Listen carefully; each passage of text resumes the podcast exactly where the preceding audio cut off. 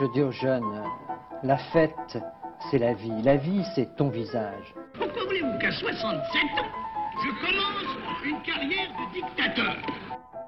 C'est que vous êtes un homme du passé. C'est ce qui m'a frappé. Vous êtes un homme qui est lié au passé par toutes vos fibres.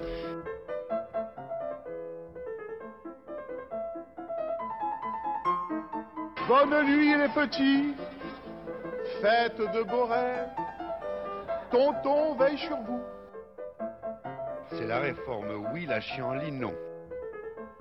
J'assume pleinement la responsabilité de cet échec et j'en tire les conclusions en me retirant de la vie politique après. Je vous demande de vous arrêter.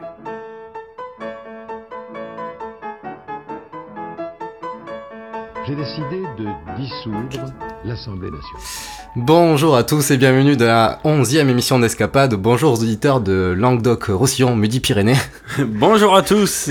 Et ce soir encore une journée, euh, une, ce soir encore une journée, une émission magnifique puisqu'on va parler d'une personnalité qui aura malgré lui marqué euh, tout le XXe siècle. Il s'agit de Benito Mussolini. E Benito Mussolini è nasciuto nel 29 di luglio di 1893, non loin de la côte adriatique, en même temps c'est pas dur quand on est Non. né en Italie, proche de Forlì à Dovia di Predapio, où on peut encore aujourd'hui admirer le château familial. Son père est un forgeron socialiste révolutionnaire anticlérical, rien que ça sur le CV. Il lit régulièrement à ses enfants des, des pages de Karl Marx. Son père est un engagé qui n'hésite pas à partager ses opinions à ses rejetons. D'ailleurs, le nom de Benito, tout comme les prénoms de ses frères Amil Carré et Andrea, viennent de personnalités socialistes adulées par son père. Et oui, ainsi le nom de Benito fut choisi pour rendre hommage à Benito Juárez, ancien président du Mexique qui subit une invasion militaire de l'Empire français de Napoléon III, souhaitant avec des alliés britanniques, espagnols et mexicains prendre le contrôle de ce territoire américain. Benito Juárez était donc aux yeux du père de Mussolini un rempart face à ces grandes puissances. Sa mère est issue de la petite bourgeoisie. Elle est une institutrice profondément catholique, donc c'est totalement le contraire de son père, et qui du coup a mené en douce ses enfants à la messe du dimanche. Et voilà. Et c'est qui produit un, un Benito Mussolini comme un enfant vif, intelligent, mais surtout très turbulent et bagarreur. Eh oui. Il sera même renvoyé du collège après avoir blessé un de ses camarades à coups de couteau au collège. Euh, après, après avoir cha- changé de collège, donc, il, co- il commence à se passionner de politique et se rapproche des idées de son père, donc le socialisme. En 1900, euh, il est encore adolescent, il adhère au Parti socialiste italien, qui est à l'époque le parti d'inspiration marxiste. Eh oui. Un an, ça a un peu changé. hein. Romano Prodi, c'est pas trop le communisme. Un an plus tard, en 1901, il obtient le diplôme d'instituteur avec 132 points sur 150 quand même. Propre. Il est, il est propre. Il devient maître suppléant dans un bastion rouge de l'Italie, dans un hameau proche de euh, Gualtieri. Mais en 1902, après une année scolaire, ce courageux Benito s'enfuit en Suisse pour s'échapper euh, du service militaire. T'as oublié de préciser que 1901 est aussi une grande année pour Mussolini, puisque c'est l'année où, comme tous les, tous les grands chefs d'État, il a perdu sa virginité au bordel. Chi- Chirac et Napoléon ont fait de même. Il avait alors 15 ans. Alors du coup, pour fuir le service 18, 18 ans. Pour s'enfuir du coup du service militaire, il s'installe à Lausanne. Il y trouve des révolutionnaires et des anarchistes principalement originaires de l'Italie, de l'Empire russe, pardon, dont Angelica ou Angelica Balabanov, future fille dirigeante de l'internationale communiste. Elle influence sur son évolution politique révolutionnaire. Mussolini gagne sa vie en tant que maçon. Il est parfois euh, un sans-abri au pied des, des grands palaces luxueux de riches étrangers. Et du coup, sa, sa haine va s'augmenter contre cette société inégalitaire. euh, et en même temps, il fréquente l'université et la bibliothèque, guidant les lecteurs de Kotsky ou encore de Nietzsche, comme dirait Julien Lepers, auteur qu'il admire. Il découvre aussi de nombreux auteurs tels que Georges Sorel, dont il aime tout particulièrement Réflexion sur la violence, la violence qu'il aime particulièrement. Et oui. Et du coup aussi à Lausanne, il devient secrétaire de l'association des maçons. Ça s'impose ça. Il s'efforce à écrire et parler le français. C'est un polyglotte. Néanmoins, son fort caractère, son charisme et ses idéaux font peur euh, sur- pour les autorités suisses. et en 1903, il est arrêté, euh, oui, ces Suisses qui sont euh, quand même euh, le principe de la neutralité. Il faut surtout pas que, euh, que des socialistes s'éveillent au sein de, de la Suisse. Et donc en 1903, il est arrêté pour avoir soutenu le projet d'une grève générale. Après plusieurs provocations, il est expulsé en France où il reste peu de temps. Et oui, puisqu'en 1904, une loi d'amnistie lui permet de rentrer au pays, en Italie. Lui, lui qui fut entre-temps condamné à un an de prison pour avoir fui le service militaire. Voilà. Il, il est quand même vu par la police comme un, et fiché comme un dangereux anarchiste à surveiller. Son engagement socialiste à la veille de la Première Guerre mondiale et son rôle clé dans le déclin, dans le déclat de la guerre de l'Italie aux côtés de la Triple Voilà. Entente. Il a milité pour que, les, pour que le- au sein- en, en tant que chef du journal L'Avanti, pour que l'Italie entre en guerre aux côtés de la, de la Triple Entente. Et, euh, et donc, euh, L'Avanti était un journal milanais et vecteur idéologique du Parti Socialiste italien. Plus tard, pour, euh, pour ses propos un peu, un peu trop engagés, il, il fut exclu du journal et il créa son propre journal, Il Popolo d'Italia, qui plus tard, lorsqu'il sera au pouvoir, sera le, le l'organe- Journal officiel, quoi. Voilà, comme la Pravda en URSS et tout ça. et donc Mussolini, euh, convaincu de, de la, du bienfait de la guerre aux côtés des, de la Triple Entente, a, a lui aussi fait la guerre, comme euh, son, son, son compagnon allié plus tard, Adolf Hitler. Petite interlude musicale.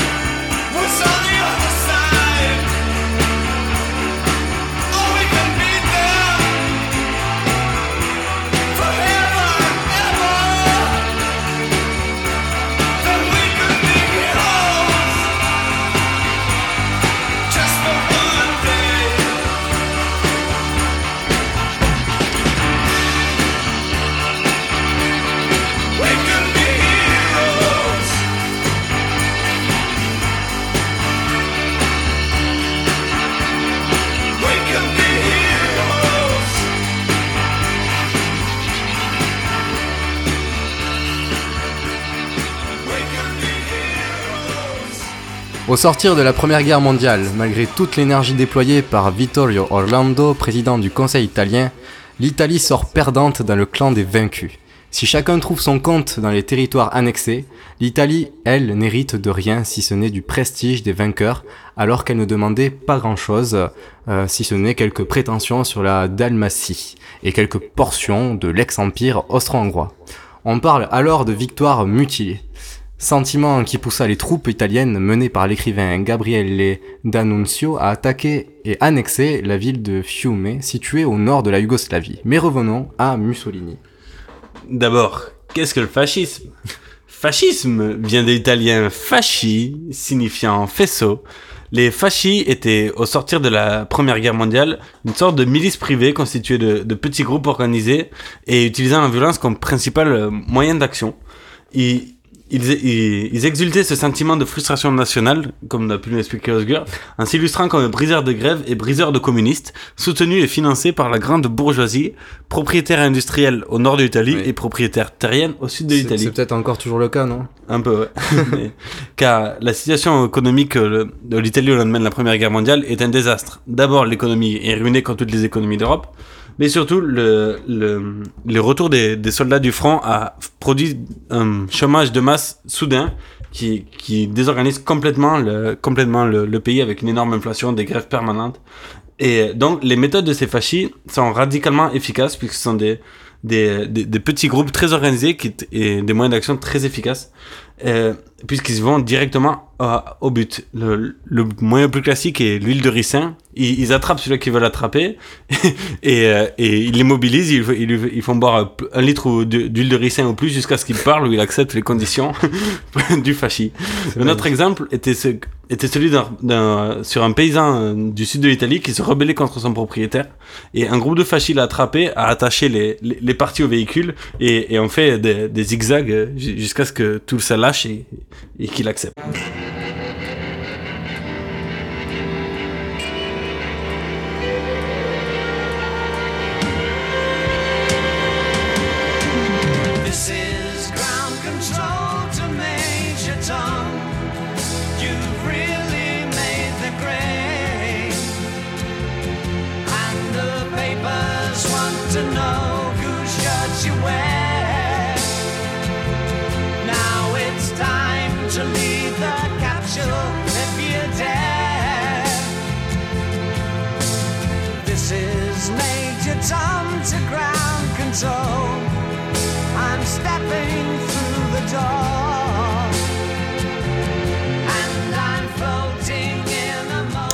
Un leader naturel de ce mouvement né, c'est le Milanais Benito Mussolini.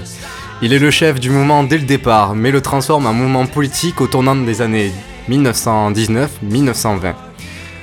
Le mouvement fasciste en tant que mouvement politique se caractérise par trois idées principales. Nationalisme exacerbé, fondé sur le sentiment de la victoire mutilée, et les aspirations expansionnistes de l'Italie, en référence à une symbolique d'un empire romain triomphant. Un anti-communisme affiché et assumé tant dans l'idéologie que dans la répression contre leurs sympathisants et leaders. Enfin, la volonté de rendre à l'Italie sa prospérité par une politique économiste orientée par l'État et privilégiant comme modèle principal le corporatisme et les grandes industries lourdes comme Fiat, Fiat qui veut dire hein, Federazione eh, Industriale di Automo- Automobili di Torino.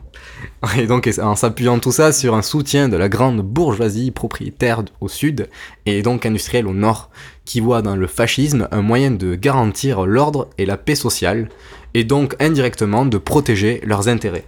Et donc voilà, Mussolini et les fascistes prennent le pouvoir lors de la fameuse marche sur Rome du 29 octobre 1922. Ah, ouais. En gros, qu'est-ce que c'est? C'est un, un- un défilement du, du massif de fascistes sur- Rome pour euh, aller voir le roi et dire bon voilà, vous acceptez nos conditions, on prend le pouvoir ou pas? Alors, se- selon le parti, c'était c'était euh, trois- 300 000 euh, 300 000 marchands et, et combien, en selon les historiens entre 20 et 30 000. Bon, ce qui est déjà une belle C'est pas mal, c'est 10 fois moins. mais ce qu'il faut savoir, c'est que pendant que le défilé passait, Mussolini, lui, était à Milan. Et il attendait de, des résultats du défilé, savoir si le roi acceptait ou pas. Pour en prévenir. Voilà, non, et c'est surtout que si, si le, le roi et, et la troupe écrasaient les, euh, les, les fascistes, mais Mussolini prenait un train, il repartait en Suisse. Et après, il a pris le, il a pris, il a pris le premier train pour à Rome, et il arrivait triomphant, euh, faisant le coq comme d'habitude. Donc, une, fois le, une fois le pouvoir pris, il, élimine l'opposition lors des élections législatives de 1924 en, en supprimant tout simplement le corps de Giacomo Matteotti, Voilà. chef du Parti socialiste italien. Ouais.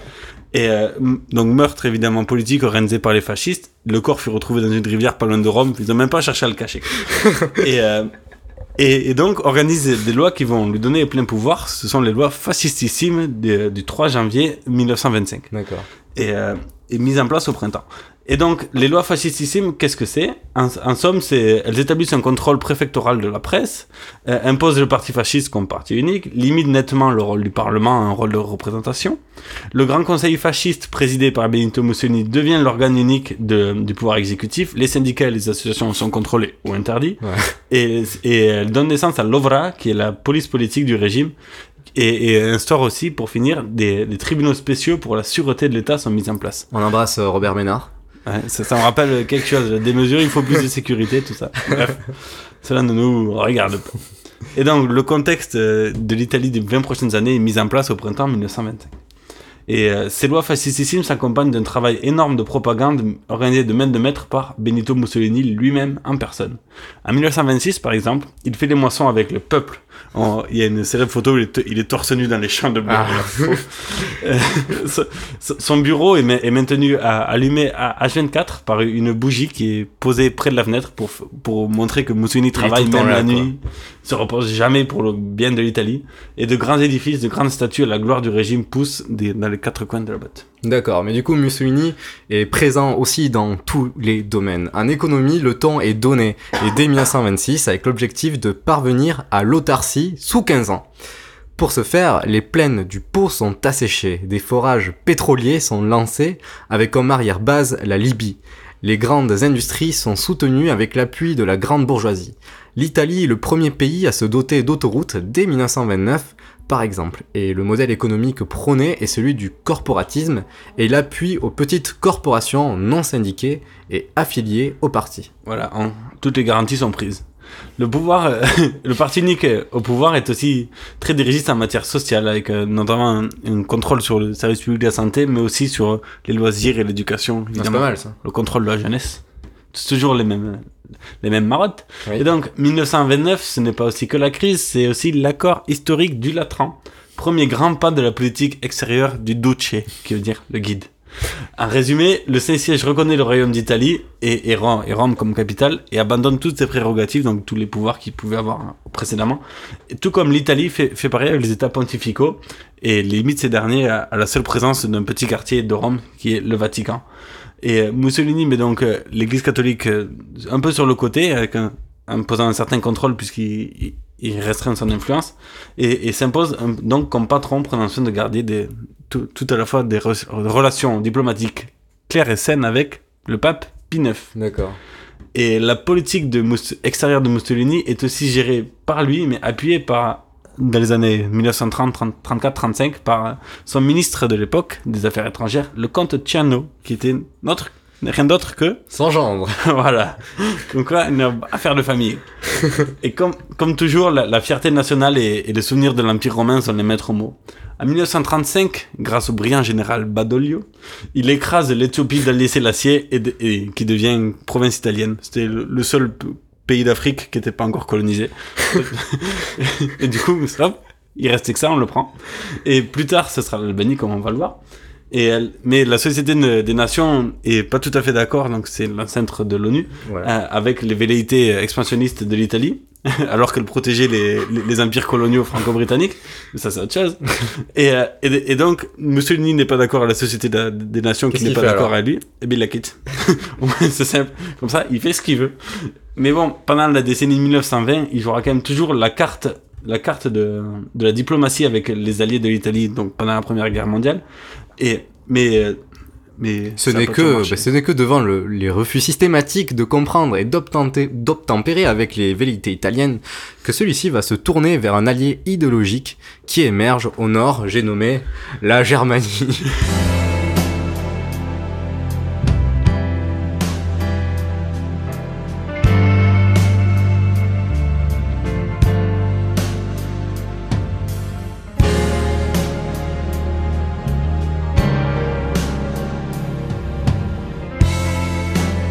had to get the train from Potsdamer Platz.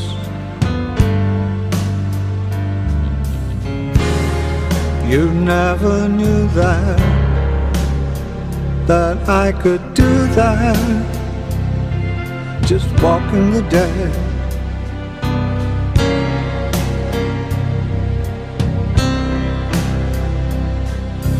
Sitting in the jungle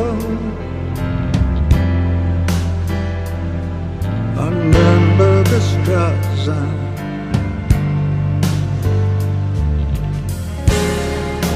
man lost in time Near Cardiff Just walking the dead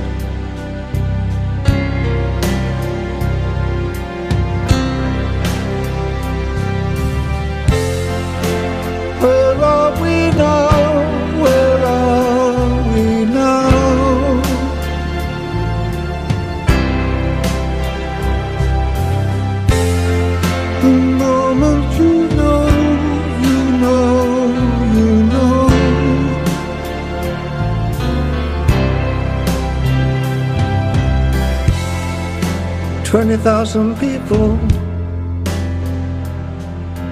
Crossbows and broken.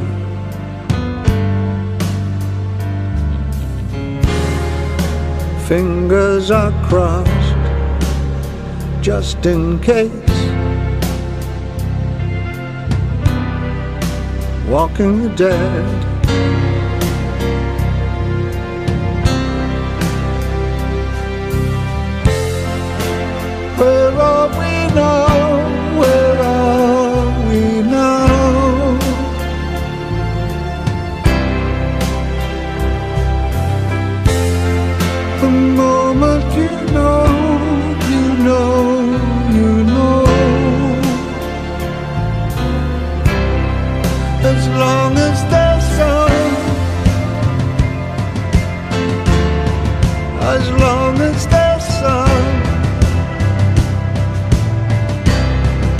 much love.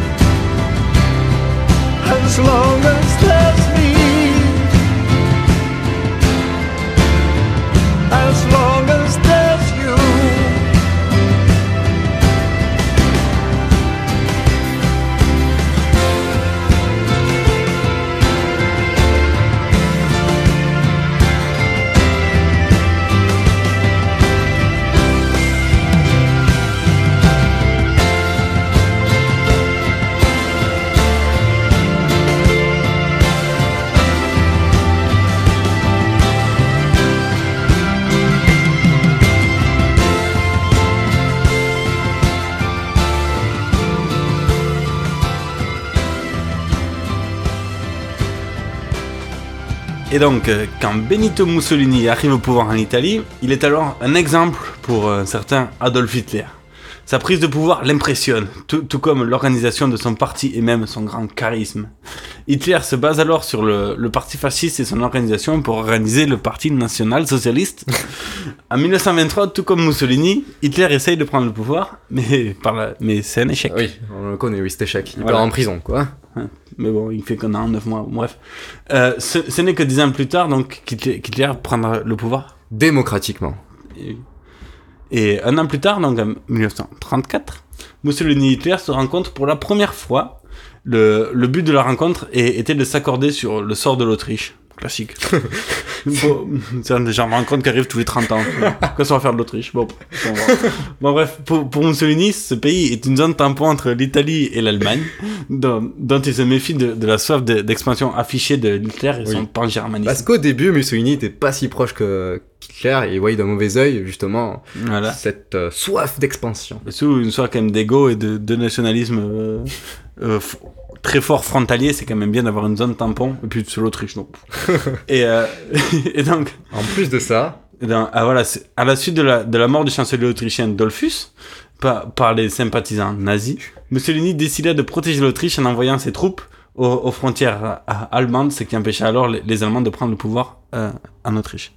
Et à Rome, c'est Mussolini qui est, au, qui est au premier plan lors de cette rencontre. Il impressionne Hitler et, euh, et de par le défilé militaire, l'engouement populaire la- la- qui, est, qui est en Italie, et l'intonation, la, la posture et même l'uniforme de Mussolini. Qui plus est, lors de cette entrevue, Mussolini a- avait fait parquer toute la flotte euh, italienne euh, dans le port de Naples. Et, et il avait donc amené Hitler à Naples. Et euh, parce que tu sais, une grande, une grande vue en hauteur sur, sur la baie de Naples. Et du coup, que toute la flotte italienne là, c'était vraiment impressionnant. Et, euh, et ce qui avait vraiment impressionné Hitler, et donc l'étalon italien lui expliquant évidemment que là, ce n'est qu'un modeste échantillon de la puissance de feu italienne. C'est rien du tout, quoi. Il y avait peut-être tout, quoi. Et alors qu'il y avait tout. en 1937, c'est au tour de Mussolini cette fois-ci d'être accueilli à Berlin. Et cette fois, les rôles sont totalement inversés. Et c'est bien Hitler qui est au premier plan. Il démontre sa force avec exactement les mêmes codes. Les uniformes, le défilé, les symboles, les intonations, les gestes. L'élève a carrément dépassé le maître. Et en 1938, Hitler est invité, cette fois-ci à Florence, ils sont, voilà, c'est des petits copains maintenant, pour lui, euh, la- pour lui la, euh, la plus, belle, ville, du, monde. Même si Mussolini est à domicile, ben là c'est Hitler qui prend l'ascendant sur lui. Les négociations territoriales sont à l'ordre de la visite, comme d'habitude.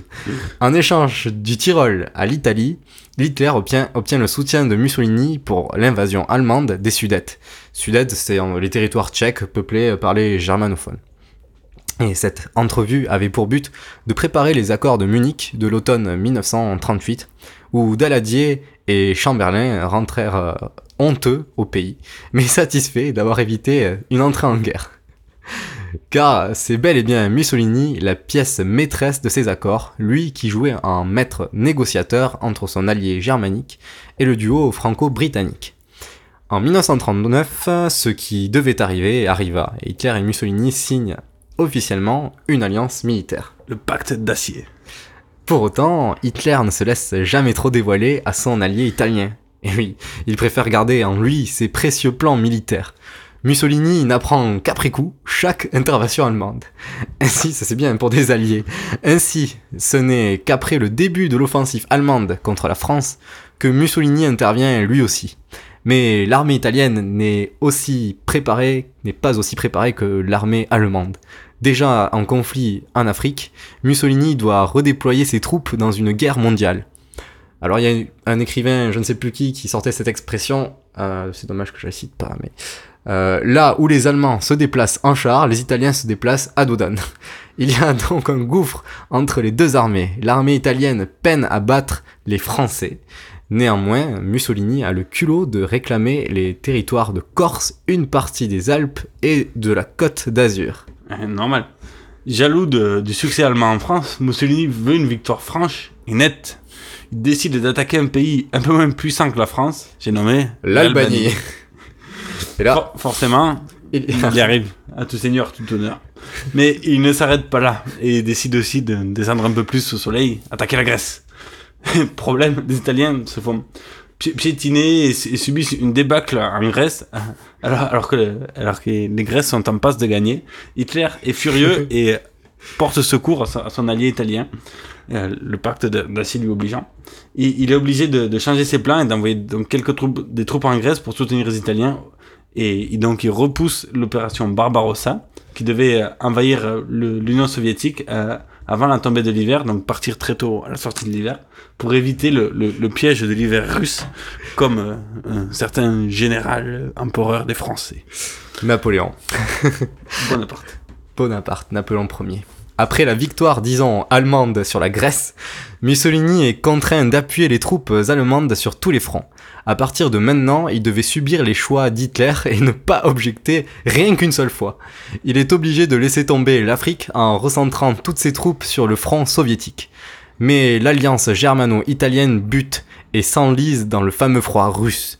Les troupes se fatiguent, tout comme Hitler et Mussolini. La situation est très compliquée pour eux, surtout depuis l'entrée en guerre des États-Unis. Mussolini, euh, qui avait rejoint le QG d'Hitler, est victime d'une crise de foie, buvait un peu, et Hitler, lui, est sous, est antidépresseur. le, pacte d'acier.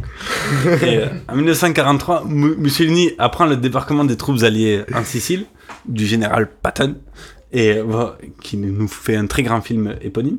Vo- Voyant le, territoire italien attaqué, il, il- souhaite an- anticiper et faire la paix avec son ennemi communiste, j'ai nommé Joseph Staline, pour n'avoir que le front de l'Ouest à défendre. Hitler ordonne à Mussolini d'oublier cette idée, lui promettant de l'aider. Voilà, bah, du coup en Italie, le pouvoir de Mussolini est davantage critiqué de jour en jour. Les Italiens s'aperçoivent de la débâcle que subissent ses troupes partout dans le monde.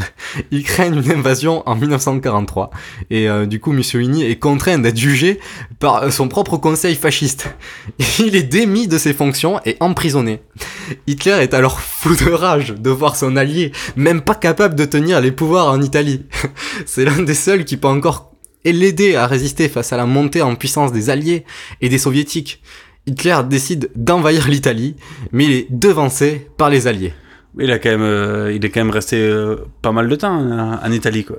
S'il a bien oublié tout le nord ju- jusqu'au au sud de Naples, jusqu'au sud de, de Rome, avec Monte Cassino, la fameuse bataille de Monte Cassino. Mais ça n'a pas suffi quand même dans les Et non. temps, puisque les Alliés sont venus euh, par le sud, euh, par, euh, l'occupation allemande en Italie, c'est c'est vraiment une catastrophe. C'est- C'est co- comme en France, en fait, au final. Et Bref. donc, en septembre 1944, là, il y a un commando allemand qui réussit à faire libérer Mussolini. Il est amené dans les Alpes. Hitler souhaite remettre son ami Mussolini au pouvoir en Italie et poursuivre ses plans. Mais l'axe est de plus en plus faible, de jour en jour, et les territoires conquis s'envolent un à un. Hitler et Mussolini se verront une dernière fois, le 20 juillet 1944. Peu après, Hitler se renferma dans son bunker. Mussolini était alors chef d'un petit territoire fasciste. Factice. Ça- Factice. fa- factice. C'est la, la République de, de Salo, c'est euh, entre l'Italie et l'Autriche par là-bas. Et euh, avec la, la, la déroute de l'occupation allemande en Italie, les, les partisans attrapent Mussolini et sa maîtresse, donc Claudia Petacchi, qui sont, qui sont fusillés presque sur le champ. Et, euh, leurs dépouilles sont alors pendues par les pieds à une station-service du centre de Milan, où les Italiens se lâchèrent à coups de pierre et autres insultes sur les dépouilles encore fumantes du ténébreux couple dictatorial.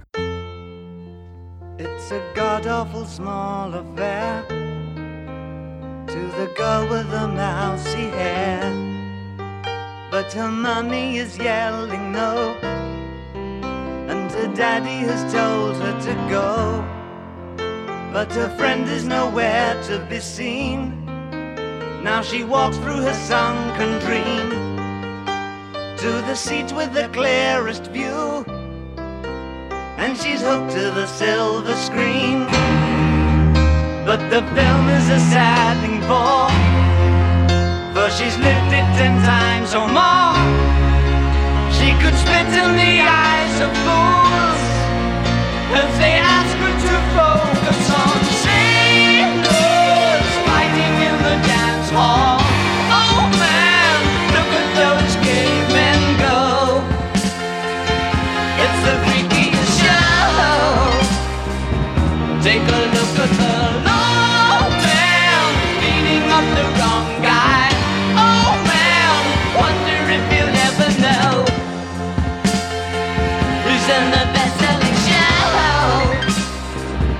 Is there life on Mars?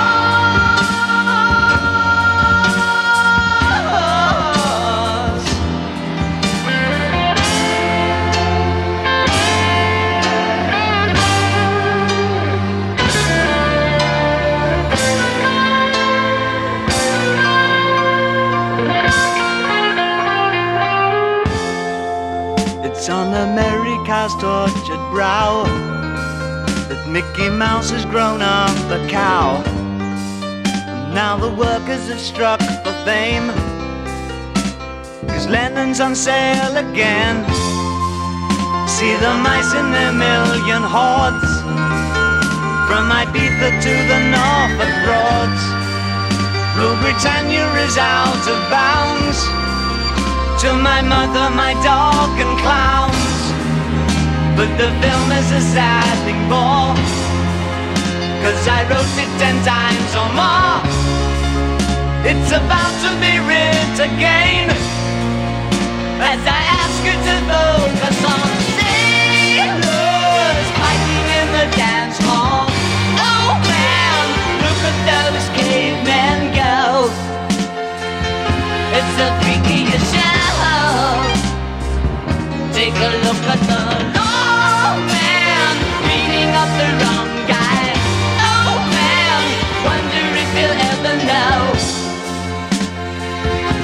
the best-selling show. is their life on.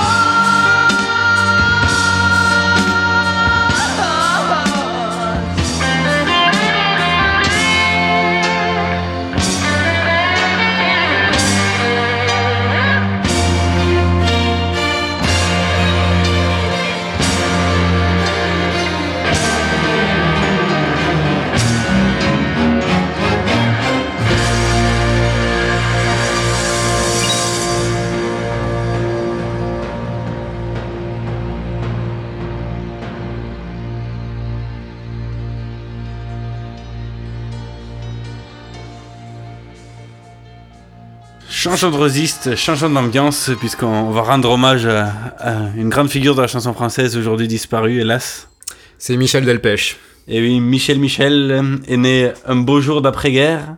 Le- tu vois, ça fait un beau relais après Mussolini, tu vois, qui est mort en 44. Voilà. 44, 45, lui, paf. 46. Il est né le 26 janvier 46 à Courbevoie. Après une enfance euh, classique. je Qu'est-ce qu'une enfance classique? Je ne sais pas, mais une enfance classique. Non, mais il a pas, il a pas fait de, il était pas premier de la classe, il a était pas pas bagarreur comme Mussolini, Il était, ouais. voilà, il y a pas de coup de couteau. Tout, tout calme, quoi. Le voilà passionné par la musique. Au lycée, il monte même un petit orchestre avec ses camarades. Lui qui est Aznavour ou encore Beko, dé- déjà, déjà existant à l'époque. Et il a même même dû repérer par un agent lors d'un concert euh, au lycée. Et- mais les projets restent sans suite. Malheureusement. Mais donc, ce passionné de musique veut en faire sa profession, sa vie. Il quitte alors le lycée avant de passer le bac. Eh oui, en 1964, il prend un risque et auditionne chez Vogue, une maison de disques. Qui, d'ailleurs, là- Très en vogue à l'époque. excellent. Du coup, la maison de disques l'embauche et il enregistre son premier 45 tours, Anatole. Là, il rencontre le compositeur Roland Vincent. Ils composent ensemble les premières chansons de Michel Delpech. Leur premier succès vient un jour où Delpech repense dans un train à ses années de lycée, quel beau gosse, et au café où il se retrouvait avec ses potes d'enfants. Et il écrit alors les paroles d'une chanson dont Roland Vincent mettra immédiatement la mélodie dessus. C'est Chez Lorette.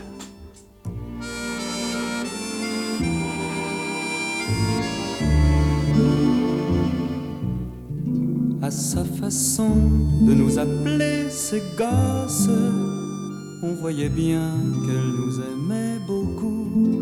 C'était chez elle que notre argent de poche disparaissait dans les machines à sous. Après les cours, on allait boire un verre. Quand on entrait, Lorette souriait. Et d'un seul coup, dans le son, nos problèmes disparaissaient quand elle nous embrassait. C'était bien chez Lorette quand on faisait la fête. Elle venait vers nous, Lorette. C'était bien, c'était chouette. Ce n'est pas sans me rappeler, euh, sur le même thème, la chanson de Jean-Pascal, Rue de la Liberté, où il parle de, de la même chose. Mais bon, cette chanson, chez Lorette, où c'était chouette, on faisait la fête chez Lorette, sur un rythme dépressif. Euh, cette chanson sort du lot parmi la flopée de chansons yéyé, et donc c'est un carton. Il faut dire que pour une chanson de l'époque, celle-ci, chez Lorette, est une vraie chanson écrite et composée 100% le Made in France, et non un copier-coller des succès américains comme ont pu le faire Claude François ou autre Richard Anthony. tout comme Jean-Pascal. Après un passage par une comédie musicale, copain clopin, je voici définitivement en tête d'affiche parmi les artistes de l'époque. Il enregistre alors son second 45 tours, Inventaire, 1966. Cette même année, il a l'honneur de faire les premières parties de la tournée d'adieu de Jacques Brel. Il enchaîne par la suite en faisant la première partie de Mireille Mathieu en URSS, en URSS, ou encore aux États-Unis. À 20 ans à peine, il côtoie déjà Mireille Mathieu, la vie de rêve. Et donc, euh, la carrière de Michel prend un tournant en 1969.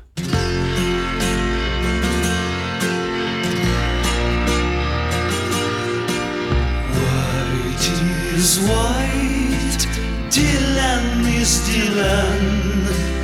White is white, C'est comme un soleil dans le gris du ciel. White is white, hippie, hippie, hippie, hippie, hippie. Cette chanson, Hippie, est un hommage au festival de rock de l'île de White, au sud de l'Angleterre. Le succès est international, qui se vend à plus d'un million de disques rien qu'en Europe.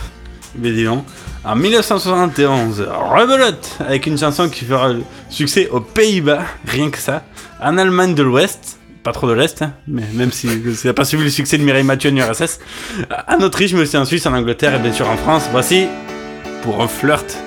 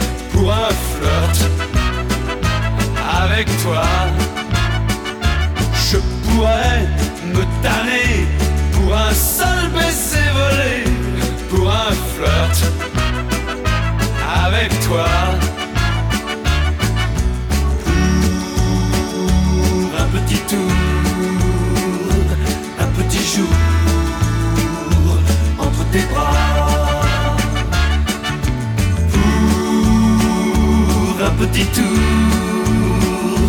au petit jour entre tes draps.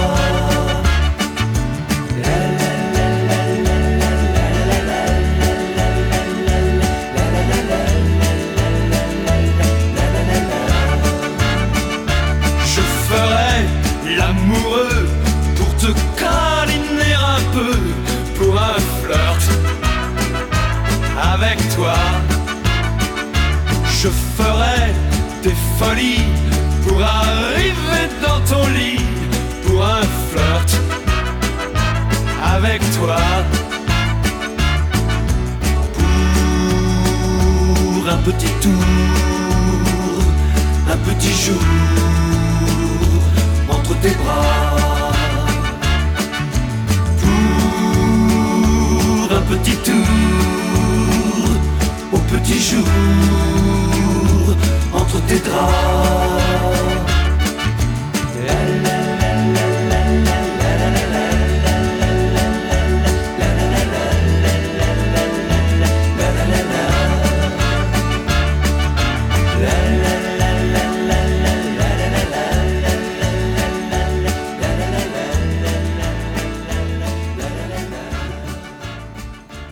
Donc, euh, pour revenir à, Mireille Mathieu, pour parodier une blague des guignols de jadis, est-ce que tu sais que Mireille Mathieu, elle a pas une coupe au bol? Elle a une coupe, pas de bol. Bref, euh, avec plus de 2 millions de, de disques vendus, cette fois Michel Delpech occupe seul les salles de concert, plus besoin de Mireille Mathieu. Et il reste trois semaines consécutives à l'Olympia, Bruno Cocatrix. Quel lover ce Michel. En même temps, une voix si douce, une moustache si bien affûtée et des mélodies si bien taillées, tout est là pour plaire. Voilà, tout ça pour la ménagère. En 1973, après 7 ans de vie en couple, Delpech se sépare de sa femme, Chantal Simon.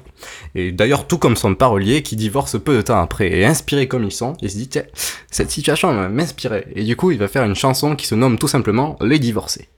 Il se méfie de l'aspect, il faut, enfin, il faut se méfier de l'aspect paisible de cette chanson, euh, parce que sa rupture avec Chantal Simon est douloureuse. J'imagine bien, toute rupture avec Chantal Simon est très douloureuse. Dans les années 1970, il enchaîne les succès, c'est c'est la folie.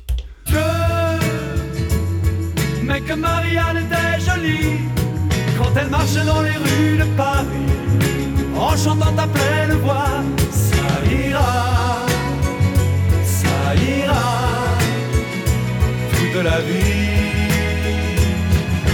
Dieu que Marianne était jolie quand elle embrasait le cœur de Paris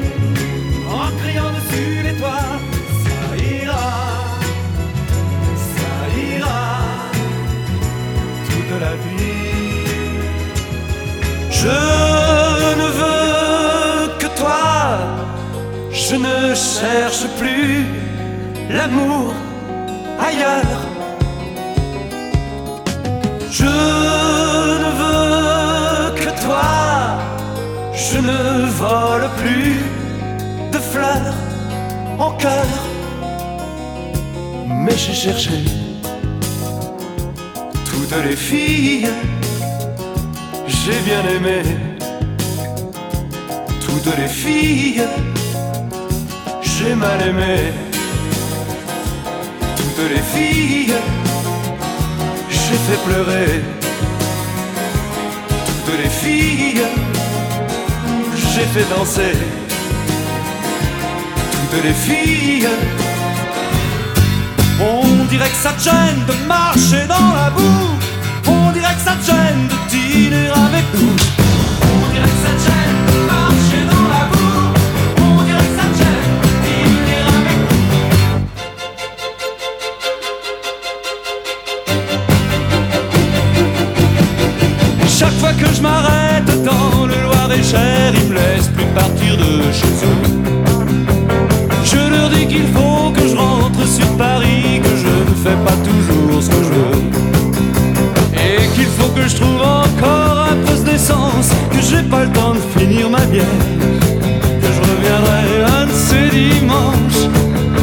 La nuit dans le Loir-et-Cher. Ils me disent, ils me disent, tu vis sans jamais voir un cheval, un hibou. Ils me disent, tu ne viens plus, même pour pêcher un poisson.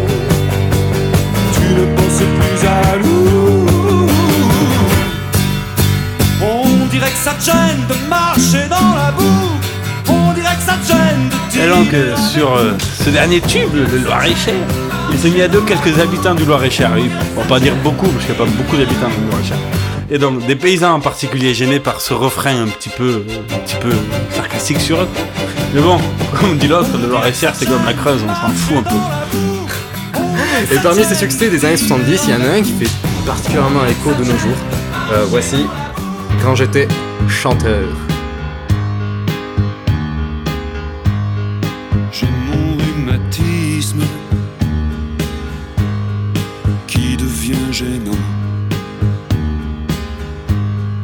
Ma pauvre Cécile, j'ai 73 ans. Je fais de la chaise longue et j'ai une babysitter. Je traînais moins la jambe quand j'étais chanteur. J'avais des boots blanches, un gros ceinturon, une chemise ouverte sur un médaillon. C'était mon sourire, mon atout majeur. M'éclatais comme une bête quand j'étais chanteur. Un soir à Saint-Georges, je faisais la kermesse. Ma femme attendait, planquée dans la Mercedes. Elle s'est fait jeter dans l'Indre par tout mon fan club. J'avais une vie dingue quand j'étais chanteur. Les gens de la police me reconnaissaient. Les excès de vitesse je les payais jamais. Toutes mes histoires s'arrangeaient sur l'heure. On me pardonnait tous mes écarts quand j'étais chanteur. Cécile, j'ai 73 ans. J'ai appris que Mick Jagger est mort dernièrement. J'ai fêté les adieux de Sylvie Vartan.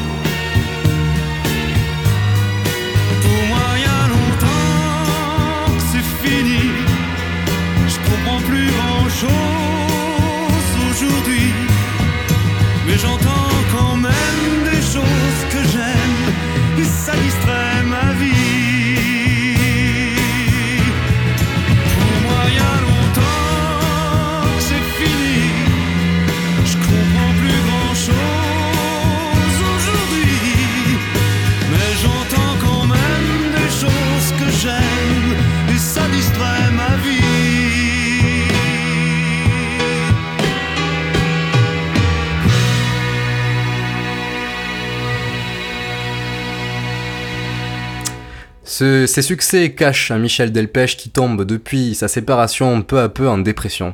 Son ex-femme Chantal Simon se suicide. Il est perdu et ce n'est même pas lui qui élève les enfants, euh, ses enfants, mais sa mère. Les succès des années 70 contrastent avec sa traversée du désert et des, des années 80 et 90. Il n'a plus le moral qu'il avait tant et n'arrive plus à trouver inspiration. Mais bon, peu à peu, il retrouve le goût à la vie.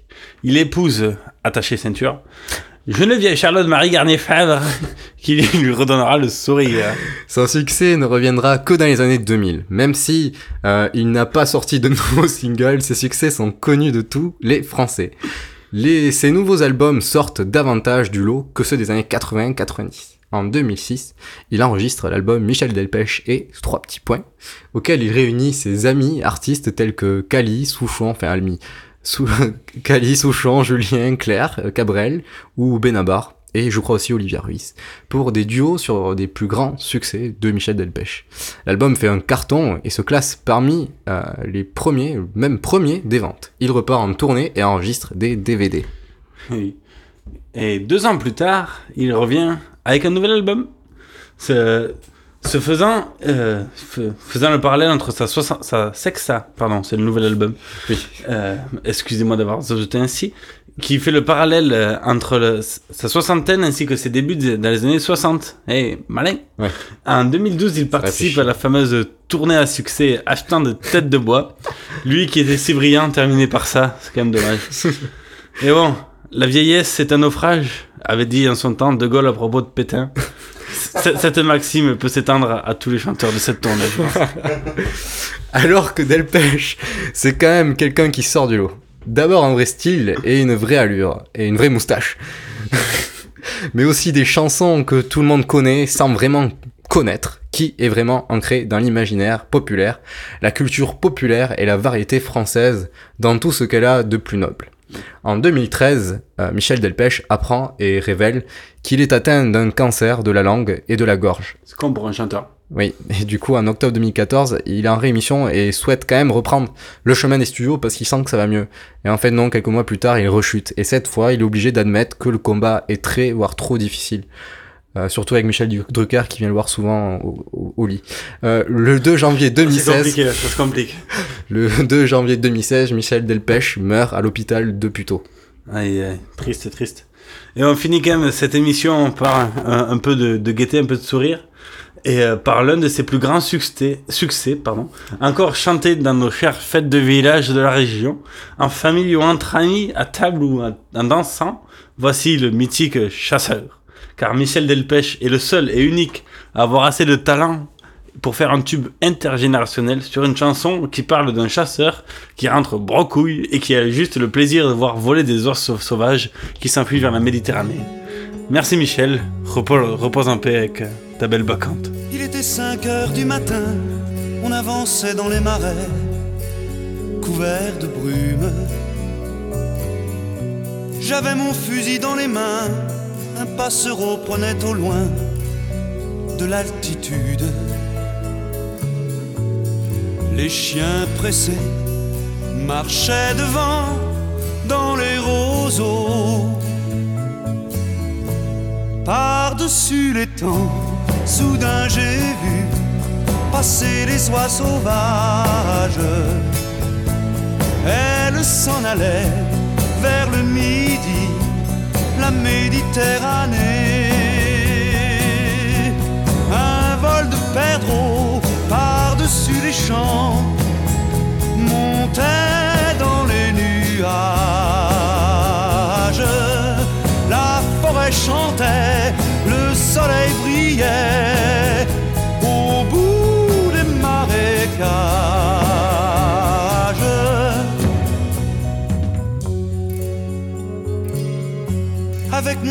dans les mains, au fond de moi je me sentais un peu coupable. Alors je suis parti tout seul, j'ai emmené mon épagnol en promenade. Je regardais le bleu du ciel et j'étais bien. Par-dessus les temps, soudain j'ai vu passer les oies sauvages. Elles s'en allaient vers le midi, la Méditerranée.